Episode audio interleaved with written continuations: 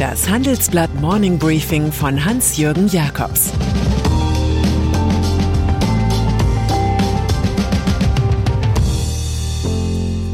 Guten Morgen allerseits. Heute ist Dienstag, der 21. Dezember, und das sind heute unsere Themen. Das Modell der vorgezogenen Neujahrsruhe. Joachim Nagel, ein Bundesbanker der Diplomatie. Zenja steht der Wall Street gut. Nach einer kurzen Unterbrechung geht es gleich weiter. Bleiben Sie dran. Die Welt steht vor gewaltigen Herausforderungen. Zum einen die Energiewende voranzutreiben und gleichzeitig den Klimawandel einzudämmen. Und auch der Energieträger Wasserstoff gewinnt weltweit immer mehr an Bedeutung. Doch wie geht es weiter? Erfahren Sie mehr auf dem Handelsblatt Wasserstoffgipfel 2024 am 12. und 13. Juni in Essen. Infos unter handelsblatt-wasserstoffgipfel.de. Mit dem Vorteilscode Wasserstoff 2024 erhalten Sie einen Rabatt von 15% auf die Tickets. Pandemie.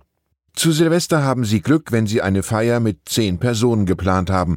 Das ist die Obergrenze, die Bund und Länder heute für private Zusammenkünfte beschließen werden, gültig spätestens vom 28. Dezember an. Nach Weihnachten werden dann Clubs und Diskotheken dicht machen. Bei Großveranstaltungen sind keine Zuschauer mehr erlaubt. Die Fußball-Bundesliga wird also wieder Geisterspiele bieten, alles wie gehabt. Deutschland zieht seine Neujahrsruhe einfach vor ohne dass sich Olaf Scholz dafür entschuldigen muss, wie Angela Merkel für ihre Osterruhe. Es sind solche Maßnahmen, die im Kampf gegen Omikron als Lockdown Light erscheinen.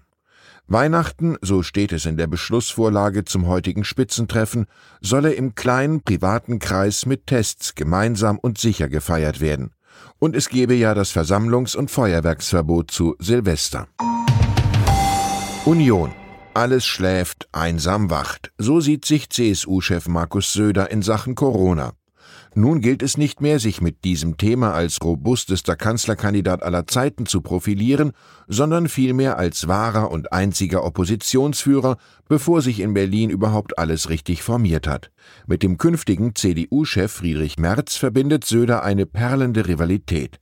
Die hat den Bayern immer wieder zu Sticheleien inspiriert, die jene Unverschämtheiten gegenüber Armin Laschet um einiges überbaten. Es ist also lärmendes Kalkül, wenn der mit abfallenden Popularitätskurven ringende Ministerpräsident in Sachen Pandemie nun Klartext von der Ampelregierung fordert. Teile der Koalition seien außer Rand und Band, kritisiert Söder den FDP-Politiker Wolfgang Kubicki, der in der Impfpflichtdebatte in Richtung Rechtsaußenecke gewandert sei. Vielleicht hat Söders Ausbruch auch damit zu tun, dass er keine CSU-Minister mehr in Berlin hat, die Projektgelder nach Bayern schaufeln können.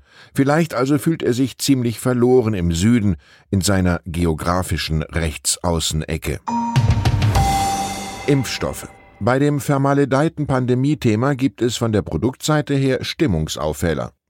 So ist nun der Impfstoff des US-Herstellers Novavax in der EU zugelassen als fünftes Serum. Der Novavax-Impfstoff wird im Abstand von drei Wochen in zwei Dosen gespritzt und hat, so die Forscher, 90 Prozent Wirkungsgrad.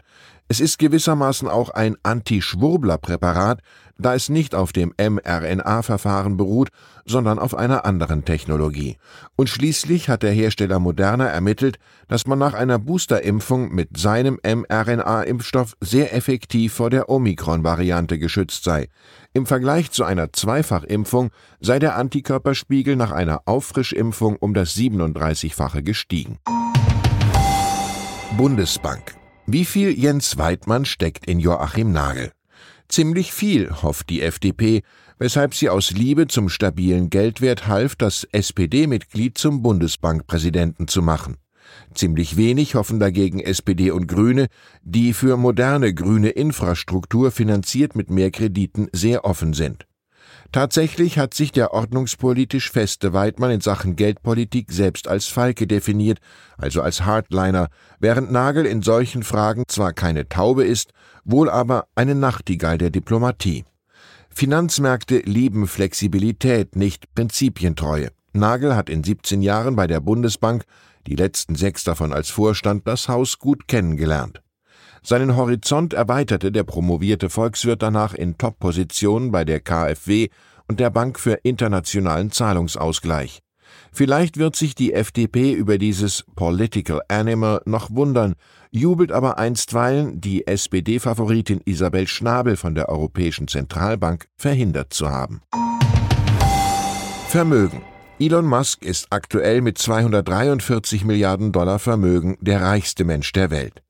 In solchen Lagen sind Superlative geradezu zwangsläufig die Folge des Lebens, etwa dass man der Chartbreaker des gesellschaftlichen Finanzbeamtenbetriebs ist.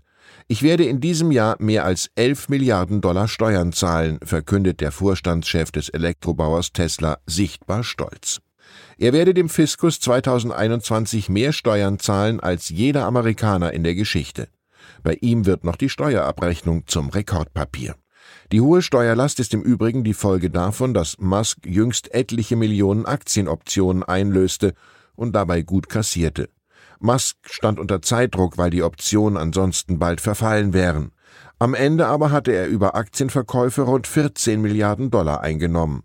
Seine unerwiderte Liebe zum radikalen demokratischen Senator Bernie Sanders wird angesichts seiner Steuertreue nochmal erfüllt werden. Nachhaltigkeit Unterhaltungen über den grünen Umbau der Wirtschaft mit sanft hauchender Betonung auf Nachhaltigkeit gehören zum modernen Knigge zeitgeistiger Manager. Was aber ergibt die einfache Frage nach dem Fuhrpark all der neugeborenen ESG-Manager? Ziemlich viel Fossiles zeigt eine Handelsblatt-Umfrage. Auch 2021 dominieren demnach im Fuhrpark Benziner, pure E-Autos spielen nur eine Minirolle, wie einige Beispiele zeigen. Die Fairness gebietet es zu erwähnen, dass sich alle ganz viel vorgenommen haben. Chile. Eines der Tattoos von Gabriel Boric zeigt einen Leuchtturm umgeben von einem wilden, bewegten Meer. So fühlt sich vermutlich der erst 35-jährige Idealist, der für vier Jahre zum Präsidenten von Chile gewählt wurde. Von jenem Land, in dem viele die Privatisierungen und die schwach ausgeprägte Sozialpolitik verfluchen, ein Erbe der von Diktator Pinochet einst geholten liberalen Chicago Boys. Boric, Kind einer Einwandererfamilie aus der patagonischen Provinz, soll die Unwuchten beseitigen. Das aktuelle System macht mich wütend, sagt der einstige Studentenführer gerne, der das frustrierte Volk mobilisiert hat. Marxistische Denker haben den Aktivisten angezogen, der bis heute sein Studium nicht abgeschlossen hat. So revolutionär er sich gibt, so pragmatisch kann er andererseits sein, in der letzten großen Krise 2019 gehörte er zu jenen, die mit der Regierung aushandelten, eine verfassungsgebende Versammlung einzuberufen. Vermutlich hält es Boric wie Che Guevara. Seien wir realistisch, versuchen wir das Unmögliche. Mode. Und dann ist da noch Ermenegildo Gildo Senja, der sich einen alten Traum aus Harvard-Studienzeiten erfüllt und mit seinem italienischen Modeimperium an der Wall Street ist. Wir haben praktisch eine integrierte Lieferkette vom Schaf bis zum Shop geschaffen, sagt er im Handelsblatt-Interview und lobt seinen Partner Andrea Bonomi, über dessen Firmenmantel der Börsengang gelang, sowie Sohn Eduardo, Vorstand für Marketing, Digitales und Nachhaltigkeit. Eine Frau findet immer etwas, wenn sie ein Geschäft betritt, philosophiert Senja, ein Mann dagegen finde vielleicht nur eine Sache. Das wollen wir ändern. Die Männermodewelt wird heute immer weiblicher. 66 Prozent Aktionär Senja präsentiert sich als Familien-CEO, der noch bis 70 bleiben will. Was für ein Gegenbild zum House of Gucci, dessen Dynastie vor Dekaden schon das eigene Imperium in einem Reigen der Intrigen zunächst an Finanzinvestoren verspielte. Weil es so schön ist, an dieser Stelle der Klassiker von Giuseppe Tomasi di Lampedusa. Wenn wir wollen, dass alles so bleibt, wie es ist, dann ist es nötig, dass sich alles verändert. Ich wünsche Ihnen einen findungsreichen Tag. Es grüßt Sie herzlich Ihr Hans-Jürgen Jakobs. Das war das Handelsblatt Morning Briefing von Hans-Jürgen Jakobs, gesprochen von Peter Hofmann.